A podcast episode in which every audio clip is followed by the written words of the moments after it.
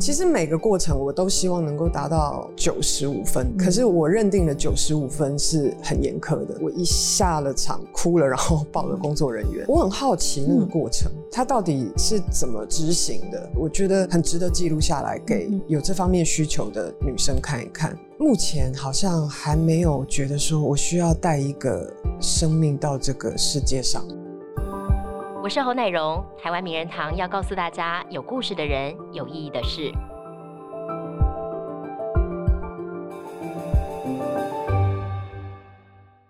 大家好，欢迎收看台湾名人堂，我是林忆如。讲到了谢盈萱，真的呢，最近啊，全国的观众朋友对他非常的熟悉。他不仅是一位非常优秀的演员，那么前一阵子刚刚落幕的金马奖，他更是独挑大梁，主持的表现令人非常的惊艳。同时呢，他也是金马还有金钟的双料影后视后哦。那么不管大家对于呢，像他很多这个知名的作品，不管是《俗女养成记》的这个陈嘉玲啊，或者是呃这个四楼的天堂里面的心理咨商师等等，大家。呢，总是觉得他的表现真的是让人非常的激赏。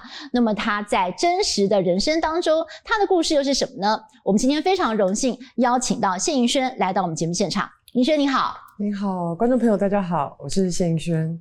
盈萱，其实这次我们从最近的这个十一月十九号的金马奖，刚刚入门的金闪金马奖开始聊起好了。你不只是能够演戏哦，包括这个主持、呃舞蹈，甚至是唱歌，真的都是全方位的。呃，其实我知道说，好像几年前金马执委会有找过你，对不对？嗯，对。但是那时候你为什么没有答应？然后这次就答应了？因为其实那个时候是刚得奖没多久，然后。我人还在一种非常分崩离析的状态，就是我那时候其实还呃完全对自己的定位其实是摸不着头的，所以其实呃金马主持这件事情对我来讲是非常大跟神圣的事情，我我不敢接。那那其实，在经过了这几年之后，我呃就是执委会居然还愿意再给我一次机会。我那个时候的反应就不像第一年那么的恐惧，嗯，我就觉得嗯，很本能的觉得我要我要做这件事，你要试试。看，对，所以呃，我就先答应了，嗯，但答应完之后我就非常的害怕，哦，怎么说？就是嗯，因为其实当然那个时候我也会一直想说，到底从呃文老师或执委会的伙伴们呃身上到底看到了什么样的我。是是，他们觉得我我可以做到，但其实，嗯，认真想一想，我我自己不知道我我自己能能不能胜任这件事情。其实我相信每一个人一定都会，因为那个是一个你有一个很高远的目标嘛。嗯，所以后来功课越做也越加的害怕哦。是越讨论的过程就发现很有挑战。就是每一个人的专业，尤其现场的的人，大家都是在专业的佼佼者，所以嗯，这件事情跟演舞台剧也不一样。嗯嗯，所以呃，就中间其实来来回回又害怕又焦虑，又又觉得不行，我一定得要做好。所以那那时候嗯，心情还蛮复杂的。嗯，听说就是等到那个晚会圆满结束之后啊，你是有。哭吗？就是有掉眼泪，因为压力太大了，是不是？在后台的时候，是第一个开场结束之后，是第一个开场结束。对，反而结反而整个活动结束之后，我没有哭。哦，那为什么是在那个时间点？是觉得哦，第一个，因为通常就是第一个开场顺了，应该之后就顺了，对对不对？就是开高走高嘛。哦，那因为第一个开场，其实呃，你必须要让你你你，其实，在那个现场，你要让大家。在那个情绪里面，其实主持人需要做到这件事情。那，嗯，那我我也做了一个 我我从来没敢去挑战的事，就是呃，唱歌跟跳舞。对，那所以，嗯，在一开场的主持的逻辑，其实跟后面你要进入唱歌跳舞的脑袋逻辑其实是不一样的。那我也在剧场，其实我也从来没有做过这这样子的尝试，所以呃。那个最大的压力是来自于那个开场，而且你一开场马上就是先自我调侃一下，哇，大家觉得那段很棒，因为就提到不久前在金钟奖的舞台上，因为您拿到了这个最佳女主角嘛，那这个有一些这个呃比较 surprise 的状况，哎，你马上就拿这个一开始让大家印象最深刻的，你就上台说，嗯，我今天应该不会再讲任何的英文字，让大家会心一笑。这个开场是先写好的脚本嘛？就是当初你们怎么去发想的？其实，嗯。因为那时候呃接了金马的主持是在入金钟入围发布之前就已经接了，是，所以嗯等于这两件事情后来就就有点会你得要同时处理这样，对对。那知道入围之后，你也就要开始找服装或什么的。但其实呃金钟那一年，我我其实金钟的今年其实我非我觉得很很有意思，就是当所有的事情你摊开来在桌面上看的时候。你会觉得好像老天给了你一张很奇妙的地图，嗯，因为在还没入围之前，其实呃，宝仪就接了这个工作，对。那他接了之后，我也我没有想到自己会入围。那知道他是主持人，其实我已经心里就觉得啊，太有意义了，就心里安心一半。嗯。那又是两个我很喜欢的戏，嗯，能够入围是，所以呃，现场也有很多学学长姐在，就是其实是你很熟悉、很喜欢的演员、表演者那样。所以其实就有一种真的是同乐会、同欢会的感觉。呃，在去之前我已经还嗯抱着一种还蛮开心，就是跟大家碰面的心情。那一直到了要颁奖的时候，呃，看到走出来的是心灵学姐，嗯就是所有的事情都好像串在一起。然后他在你的人生上，就是二零二二年的金钟，它是别具意义的。那一直到站上台之后，嗯。对，就 就是发生了那件事情的时候，嗯，当然我我没有，就是因为讲出自己的名字来的时候，第一个反应就是觉得要跟呃其他就是一起一起入围的女演员们打声招呼，嗯，那所以在那个掌声底下，其实你没有脑袋去细听是哪一部作品，嗯嗯，那走到了台上的时候。嗯，对，就是因为 呃，之前熟女入围的呃项目比较多，但可能她得奖的部分没有我想象中的多。那样，那也因为在那之前，其实译文一直不断的在跟我说，说他希望能够是以喜剧的女主角哦得奖，因为喜剧真的是一个另外一种学问，表演学问。嗯，他非常希望，嗯。嗯，陈嘉玲能够得奖那样。所以我觉得我可能带着这种脑袋暗示，我就讲出脱口讲出了那个呃英文单词。的俗语，对，但是直到是下面的观众就是稀稀疏疏哦，然后我才有意识的发才发现说哦我讲错了哦，所以是一开始你本来以为说自己应该是以《俗女养成记》得奖，结果没想到你听到后面哎观众的 feedback 好像不是这个，应该是天堂这样子，对不对？对哦，所以你才。下意识的觉得啊，我我可能误会了，讲错了，然后就是第一个反应，我就我就呃，对，我不知道我讲的那个字，嗯，我不知道。然后等到大家开始笑的时候，嗯，我想说大家在笑什么？嗯，然后我的脑袋才又再打进去，就是好，我刚刚讲了一个，嗯。那一刻，大家马上想到就是陈嘉玲，就是陈嘉玲就是会做这样的事情。陈嘉玲的个性就是这么的直爽，你你你会觉得那一刻有点陈嘉玲上身吗？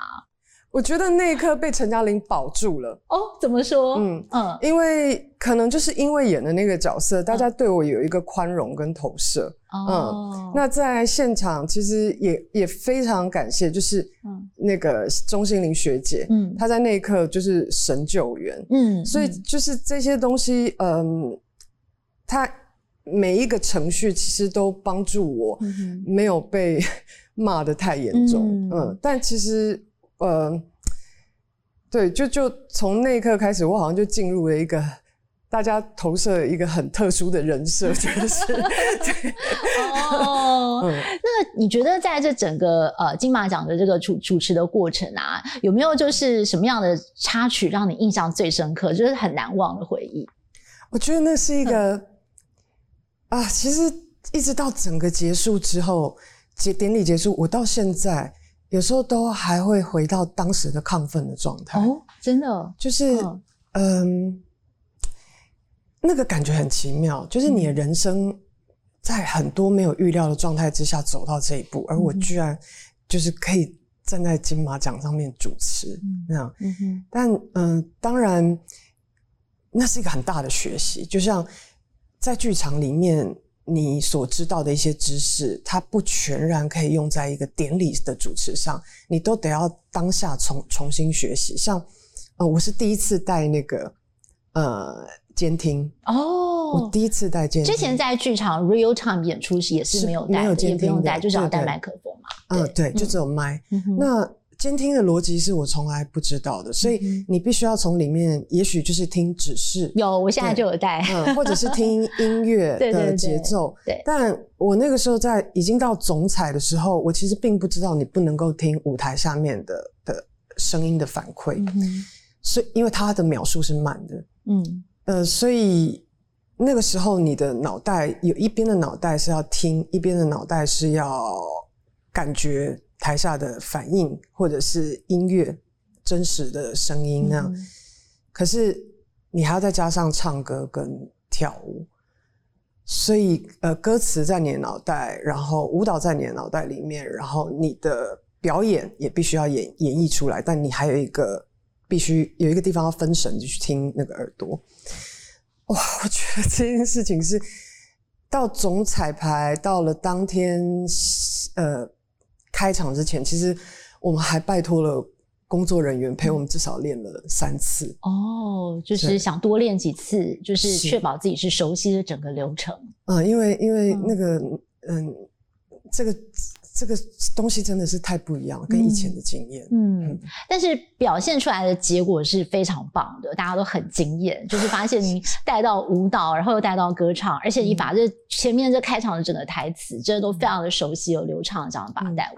哦，那现在我大概可以了解为什么你就是一开场，这整个很圆满的结束之后，你会 压力大到就是想要掉眼泪，因为我觉得那是一个舒压啦。对，因为有时候掉眼泪，它真的不是说你你有什么情绪。而是你终于有一些东西卸下来了，太满了，要让它出来一下。哇，所以就是，可是那个时间卡的很紧哎，你掉完眼泪以后，马上又要再进行下一个，又要出场再开始。一下去之后，知道 OK，我因为我以前是一个非常高标准的人。其实每个过程我都希望能够达到呃谢盈萱的九十五分至少九十五，嗯，可是我认定的九十五分是很严苛的，嗯嗯，但这一次。我就只能跟自己讲说说，重点不是在你身上，嗯，你要想的事情不是你自己要达到多完美，而是这个典礼应该要好。嗯哼，所以嗯，当然呃，这些种种种的东西放在脑袋里面，我一下了场就是哭了，然后抱了工作人员，嗯，然后一边整理情绪，一边换衣服。哦，然后接着再。继续的来进行这个主持，接下来接下来应该就轻松很多了吧，对不对？稍微发泄一下、宣泄一下那个紧张的情绪之后，嗯，之后就顺了。对，接下来带进的角色状态就不一样。那那个是可能就是我自己比较熟悉的领域了。如果接下来啊，有人来找银轩说：“哎，银轩啊，接下来想要再请你下次挑战其他的大的颁奖典礼，你会再考虑吗？”我觉得，呃。对我来讲，我有一个比较算还算聪明的一件事情，就是有一些事情我经历过了，嗯。嗯，我知道我可以做到什么样的状态，那什么什么样的工作并不在我能力范围之内，我就会好好的把它放下。对，所以你之后目前为止，我觉得到了这个阶段，那做了这个挑战，嗯，我大概了解，嗯。那先就不要再往下做，因为我觉得不管是典礼或什么，就是光是主持人这个工作，其实有太多专业的事情得要去顾及，得要去处理。嗯，那这次做完之后，我我我想我对所有的主持人们，呃，更增加了很多的尊敬。但就自己先不要再太快的插进去。这两年您的工作日大家都说哇，真的是好旺，而且得奖连连，包括了这个金马奖嘛，还有金钟奖。你怎么看待？就是这几年突然之间你就变成了得奖的常胜军，就是得奖的光环这件事情，对你的这个演艺生涯有什么样的影响吗？我觉得第一次得奖的时候非常的紧张，因为呃，就是它突然是一个很大的重击。那嗯。你会你会开始想，你到底是怎么你怎么定义你自己？有时候你定义自己跟别人定义你的方向跟角度其实是天壤之别的。嗯，但慢慢的，其实你总是要开始长大嘛。嗯哼，你会开始感谢。嗯，就其实这些肯定，嗯，它还是给你带人生带来很多很不一样的、很正面的影响。嗯，所以。以前会觉得压力很大，现在的压力跟以前不一样。嗯，哪里不一样？因为刚刚您讲说您是一个对自己要求蛮严格的人嘛，说哎，我至少在金马的舞台上的主持，我要达到谢盈萱的九十五分。但我心里刚刚在想，哎，你的九十五分会不会是别人的一百零五分之类的？所以现在回来看，就是这些奖是一个光环，但是其实很多时候得奖对。大家来讲是个压力，因为你就会想说，哎，我要超越今天的自己。那现在你的心情怎么调试？会不会就是对自己比较好一点，不要这么的呃严格的来要求自己？嗯，对。我觉得这件事情是势必要开始学会放松的。嗯，因为你人崩到呃像橡皮筋一样崩到一个阶段，你要不就是让自己断掉，嗯嗯，要不就是过度的懈怠那样。但嗯。我至少从不管是金钟或金马学到的事情，是你开始要放过自己。嗯嗯，所以能不能在这个过程中学到，你要越来越享受在你的角色当中。嗯，即便也许有一些角色并不完全的符合大家的期待，或有一些表演方式并不完全符合每一个人对你的想象，但嗯，那就是你想要前进的。目标嘛，嗯嗯。嗯，那之前的奖项其实已经在给你肯定，说说，哎，好像你挑选的方向是没有没有太大的错误的，是，那你就往这个地方再继续前进吧。嗯哼，我们知道说，在这个《孤味》当中，您饰演的这个大姐阿青，她是一个国际舞者嘛，一个舞蹈家。嗯，但其实你是不是学舞学了非常久？就是在过去，对，很久以前，但中间有有。停停下来过，然后再衔接上去，一直到大概高中那样。高中对，嗯，像这样子在舞台上表演的经验，是不是也是促成你呃之后就是想要念在大学的时候就是念跟表演相关的科系？这个有影响吗？我其实觉得，嗯，我的人生没有像人家。很快的立定了所谓的志向，嗯就我好像都是一直被推着走的。嗯嗯，去到了北艺大去戏剧系做观摩，也是一个非常偶然的机机会。怎么说？那时候填志愿的时候是就刚刚好就这样嘛？还是说，哎，我就是您说没有特别去设定嘛？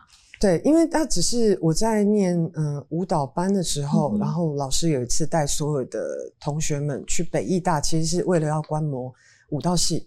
而不是戏剧系，嗯，但嗯，老师好像知道，就是觉得我在即舞蹈即兴上面有一些我很独特的想法，所以他就带我去了戏剧系看了一下。那就是那那一看，我就觉得这个科系很特别，嗯，因为他的自在度是我以前很少看到的，嗯。嗯。那我的我的性格里面有一些很奴性的地方，我其实自己非常清楚的知道。但我又有一个本质上的反叛，觉得，嗯，假如我的生活选择了一个科系，或者我生活选择了一个方式，我大概就会这样，因为我的奴性很重。但我想翻转那个部分，嗯，所以那一天就觉得，也许我来考考看戏剧系。那其实现在常常，呃，回头去想，很多很多的时刻都是那个。当下的自己做了选择，做了一个改变，所以我还蛮感谢那一天的谢颖轩，嗯，做了这个决定，嗯嗯。所以你后来念了戏剧系，然后毕业之后就投身在这个，应该是从那时候就开始投身剧场嘛。然后，然后一下子到现在，你一开始演戏的时候，你觉得最困难的地方，就身为一个演员，你觉得最大的挑战是什么？最大的挑战是你怎么样放下自己，嗯，或甚至怎么样面对自己跟角色之间的关系，嗯嗯。大学的时候，其实有很很长的一段时间是不知道说表演是什么。嗯，我是甚至到了呃离开学校之后，有一天我在舞台上，呃，因为那个戏是两个演员，嗯，只有我跟另外一个男演员，一直到那一刻我才演了三个小时，然后大概演到第第二个小时的时候，我突然觉得我太累了，哈，嗯，然后在舞台上的时候，嗯。我才知道那一刻才知道累跟放松之间，嗯，是什么关系？嗯，是我很紧绷的，很紧绷。呃，想好了每一个该做的事情，嗯，但到了那第二个小时之后，我累的时候，我突然觉得，当你在角色里面，嗯，你在替角色说话，观众接收到的时候，其实你可以放松你的状态，嗯，跟角色还有跟观众好好的完成对话。嗯。嗯。嗯，那是我第一次对表演有有所谓的不一样的想法。哦，所以从此之后你就开始去抓那个平衡感，就是说你要演戏的时候就是要有放松，然后要呃完成跟观众之间的一个对话。自己就是也很喜欢你的《淑女养成记》系列，然后我真的是一个晚上。完全把它追完，就追到天亮了，然后完全投入陈嘉玲的这个角色。为什么？我觉得看谢盈萱演戏，我很有共感，就是包括陈嘉玲在这部戏里面做的每一个决定，我都会回来问我自己：如果我是陈嘉玲，我会这样吗？我觉得你的诠释就是很让人有这种共鸣。嗯，所以你觉得你 你是做到了什么？我觉得我做到普通，普通，嗯。就是呃，的确，我从他身上说实在的，陈嘉玲呃，不只是戏剧里面的决定，或者是他这个角色的塑形，嗯，对我来讲都是一个拯救，嗯哼，嗯。嗯，因为呃，我不用去假装我我很擅长于做一个什么样的职业，或者是呃。我很厉害的那个样子，就是他的笨拙，嗯，然后还有他很多的一些我们会觉得是有勇无谋的决定，嗯嗯嗯，我们会比较放松一点哦。那其实说实在的，第一季的时候，有时候我也会想说，是吗？换成是我，我会放弃那个外商的工作吗？嗯，你也会想这件事情。但是其实，嗯，他最厉害的事情是。所有的观众，你在他的身上看到了，你可以卸下来，你不用让自己永远完美的那个形象。可是我们也在他身上看到了梦想，嗯，或勇气，嗯嗯嗯你你不敢做的决定，可是他帮你做了，嗯嗯嗯，这倒是。我觉得你的角色有一个特色，就是跟着你看完那出戏，自己会被疗愈到。谢谢嗯，我觉得看完《俗女》真的就像你讲的，我可以不用对自己这么严苛，我有时候可以搞砸没有关系。就是尤其像呃，我我可以不要选择那个大家觉得对的路，对不对？我可以稍微任性一下没有关系。其实第二季啊，我觉得对译文他们来讲是一个更大的折磨。嗯，怎么说？因为我们每个人都有自己陈嘉玲的想法。嗯哦，就是我的 ending 一定是跟严艺文不一样的。哦哦，这样子哦。那最后你们跟他够好，所以可以这样讲。嗯，这件事情当然是有讨论过，然后我也相信其他的女演员或其他的观众一定是有一有对陈嘉玲人生接下来有不一样的理解跟想象。嗯，但是呃，因为第二季它有一，它它它已经成为一个合家欢的戏，嗯嗯，它好像还是得得要有一个让大家看了大大多数的人看了会比较心安的一个结局，嗯，所以我相信有很多女生会觉得说，哎，不够勇敢。哦，但是其实我觉得这是严艺文对这个角色的责任，但是我们自己的人生可能就是我们看完戏之后。可以为自己负的责，嗯哼，所以嗯，我觉得他能够写说他嗯把小孩生下来，但还没有结婚，已经是一个很勇敢的反叛。嗯哼嗯，就是很多人也会很好奇说，呃，现实世界里面的谢盈萱跟陈嘉玲这个角色，就是你觉得你们像吗？还是其实一点都不像？其实陈嘉玲的的一些闪神。我比较多会是在朋友面前出现，嗯哼，嗯嗯嗯，但他现在把我我那个特质放的很大，嗯，然后被被显化在荧幕前面，所以嗯，当然有部分是想的，但其实嗯，我工作上面非常。可怕的部分 就是非常要求的部分，就是就是我身边的那个伙伴们他们会看到，所以嗯，人的每个面相不一样，嗯嗯，就是放松的，然后紧绷的，然后各个样子，嗯哼，对，嗯。这次你金钟奖拿到最佳女主角，这个就是《四楼天堂》这个嘛，跟跟黄秋生大哥一起的这个，就是里面这个心理咨商师的角色。其实他，我觉得这个设定很有趣，因为心理咨商师你就是要帮别人去解决他心理的压力，要去倾听嘛。但是其实自己也累积了很多的压力，反而是要到那个推拿那边，然后就是得到一个抒发。嗯，就是你自己在拿到这个剧本的时候，你你心里有什么样的想法？就是我要怎么样来诠释这个角色。我那个时候拿到这个剧本的时候，所以呃，很多事情都是有有老天的巧合。嗯嗯，我自己也正处于一个在整理我的心理的状态，就是我的工作跟我的生活。嗯嗯，我要怎么去平衡它？那所以我一看到了那个张琪这个角色的时候，他已经进入了职业倦怠，或者是他他有很多的呃心理的状态，其实他他是。呃，已经显化在他的身体上。我那时候就觉得，就是这个角色好像一定他有一个非演不可的的感受。嗯嗯，因为你找不到一个具体的原因，它就是一个感受。所以我我那时候还不跟陈心怡不认识。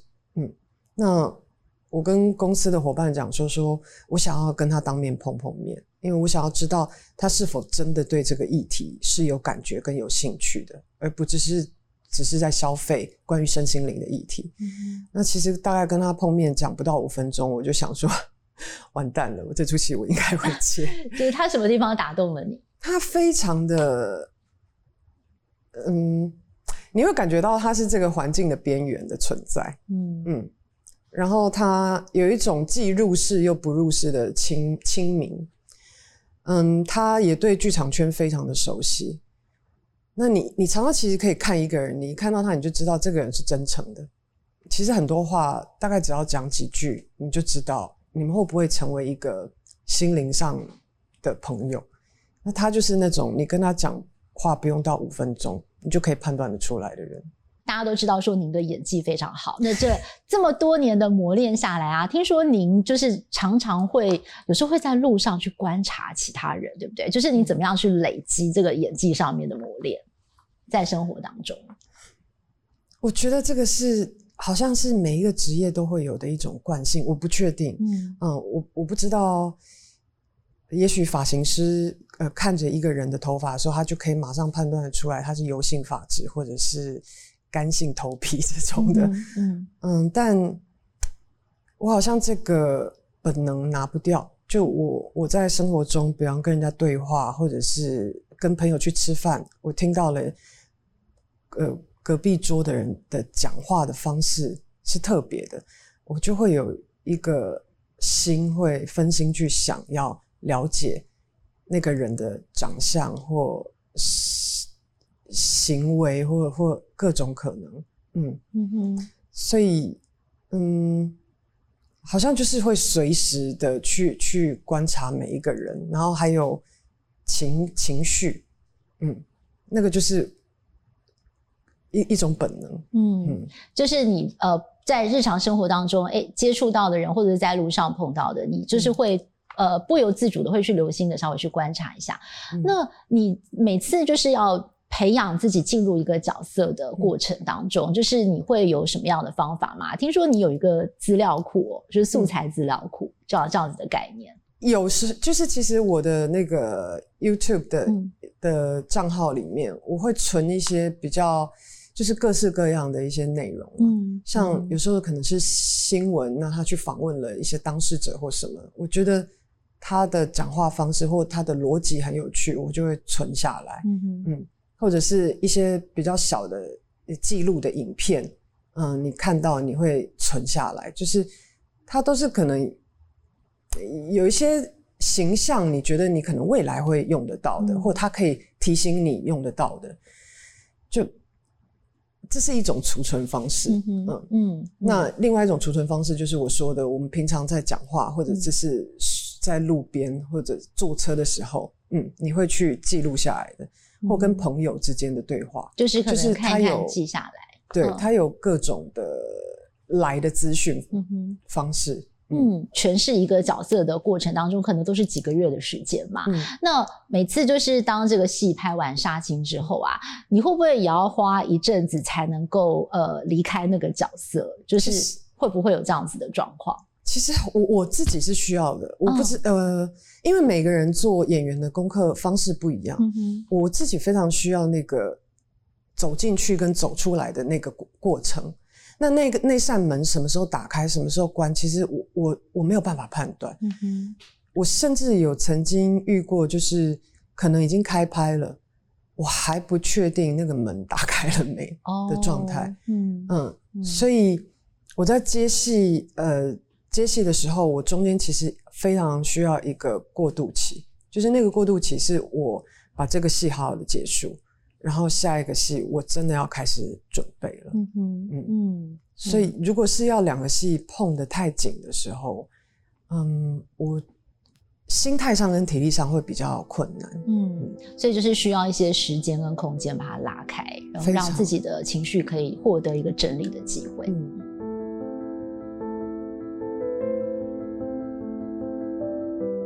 有没有让你觉得是 role model 或者是一个贵人啊？就是给你很多的指导，或者是给你启发的？很多，因为在学校的时候，我的主修老师他其实就是李如平，就已经非常照顾我。那还有黄建业老师，一直到现在，他们都会就建业老师还会告诉我说：“哦，你有哪些电影，我其实非常推荐你去看一下。”嗯嗯，那嗯。走到现在，其实玉婷姐她有常常会跟我一起讨论角色或表演。那她站在一个编剧或者是导演的身份，其实她会给我很多形象，就是角色形象上面一些提点或者是提示。嗯，我觉得这些人其实都是我生命上面的贵人，或者是一直影响我至今的很重要的嗯模范。嗯嗯。观众朋友也会很好奇，就是谢盈萱平常就是没有在这个拍戏啊，或者是从事工作的时候，私底下是一个什么样的人？听说你私底下其实你也会就是常常搭捷运代步啊，就是生活是一个很简单的人，对不对？你会怎么看你自己的生活？平常我也在想“简单”这个定义，嗯，简单两个字，因为其实。我跟川哥第一次碰面，就是我我现在的老板，嗯，他那个时候做了一个剧团，叫做尔东剧团，在一八年，那个时候我还是在剧场里面，我还没有就是跨境影像那那他后来跟我说，他其实就有一点觉得剧场人真的是给了他很不一样的概念观念上的翻转，就是他会看到我们排练放饭的时候是坐在外面的阶梯或者是哪里，就蹲在地上。吃便当那样，然后排练完了之后，如果是午休时间，我们就会找地板，嗯，然后外套一盖就睡了那样。他说，呃，真的是很轻松跟随意那样。嗯嗯。那其实我的养成方式就是这个样子。嗯嗯。当然，嗯，没有工作的时候，我我也就是一个非常无聊的人。走到现在的人生，其实就是。跨境的这个圈子，我当然看到了更不一样、更缤纷的世界。嗯，只是，嗯，有漂亮的衣服啦，或什么的，呃，很很漂亮的一些饰品、配饰或什么。但是其实那都有其角色必须要不是扮演，而是你必须要去执行的任务。嗯哼。但回到了我自己的生活，其实我觉得我还是得要当做那个谢颖轩，就是可能是剧场的谢颖轩。所以你觉得本质上你最自在的角色，应该还是那个剧场的谢颖轩，可以这样讲吗？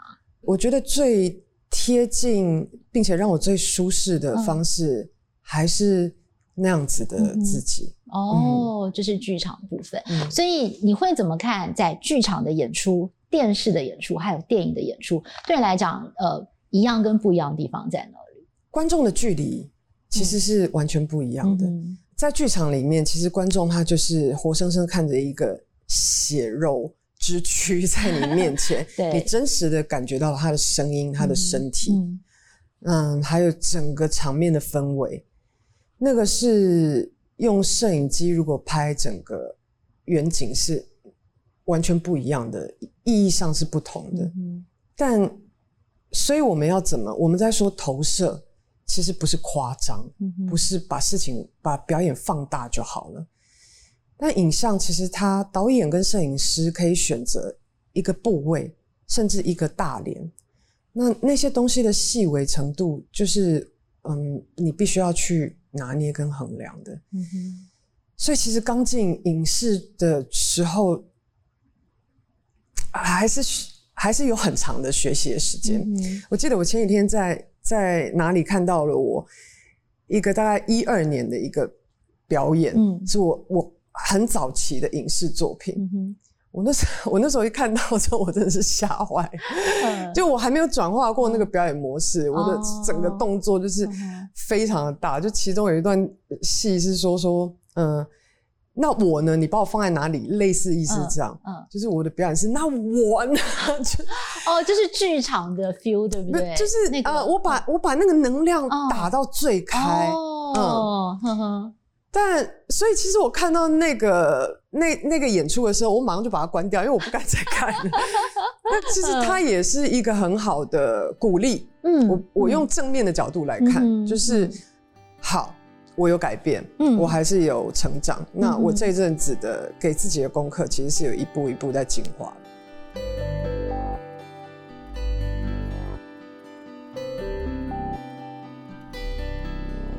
最近啊，其实呃，你也完成了一些我我觉得大家也会蛮有兴趣的挑战，也觉得是非常特别的。包括说你前一阵子去动乱，对不对？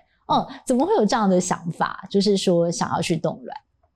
我觉得，嗯，我好，我很好奇那个过程。嗯嗯，就是他到底是怎么去执行的？那你执行完之后，你身体会有什么样子的感觉跟改变？嗯嗯，因为它。它并不会造成什么样不好的影响啊，所以我的第一个反应是好，那就来合作看看。那如果做完了之后，我有什么感觉？我觉得很值得记录下来，给这个有这方面需求的女生看一看。很多人冻卵是因为想说，哎，我想要保留，所以现在在忙事业嘛，或者是说还没有碰到合适的对象。那我之后如果遇到了，那我至少这个生育年龄，在我比较年轻的时候把健康的卵子留下来，那我之后还有这个当妈妈的机会。就是当初你也会有这样的考量吗？我觉得年轻的时候会，嗯哼，但到了这个这个阶段的时候，其实我就没有那么大的。顾虑了，嗯嗯，因为我觉得小在在跟小孩这件事情，我想的不只是有没有自己的血脉需求要留下来，嗯，而是先是把他当成一个人类来看，嗯嗯，你把他带到这个世界上来之后，你对他的责任到哪？那还有就是他其实是要慢慢，他要开始自己的人生，那接下来会是什么样的状况？我有办法去承担吗？嗯，所以目前好像还没有觉得说我需要带一个生命到这个世界上来。哦，OK，或者是他也不应该是一个，就是生了小孩之后，因为你害怕自己老去没有人陪伴，这个理由也不太成立。嗯嗯嗯，所以呃。其实目前为止没有一个很明确，我我觉得说需要的目的，嗯，生个小孩，嗯，对，所以就是动动来，它就是呃一个体验啦，就是还没有想到说，哎，后面我要怎么样来处理使用它。OK OK，除了就是冻卵之外呢，其实呃，刚刚有跟尹轩聊到说，你最近还去考了驾照，对不对？对。那为什么会到现在才决定要去考驾照？哎，这件事情就是。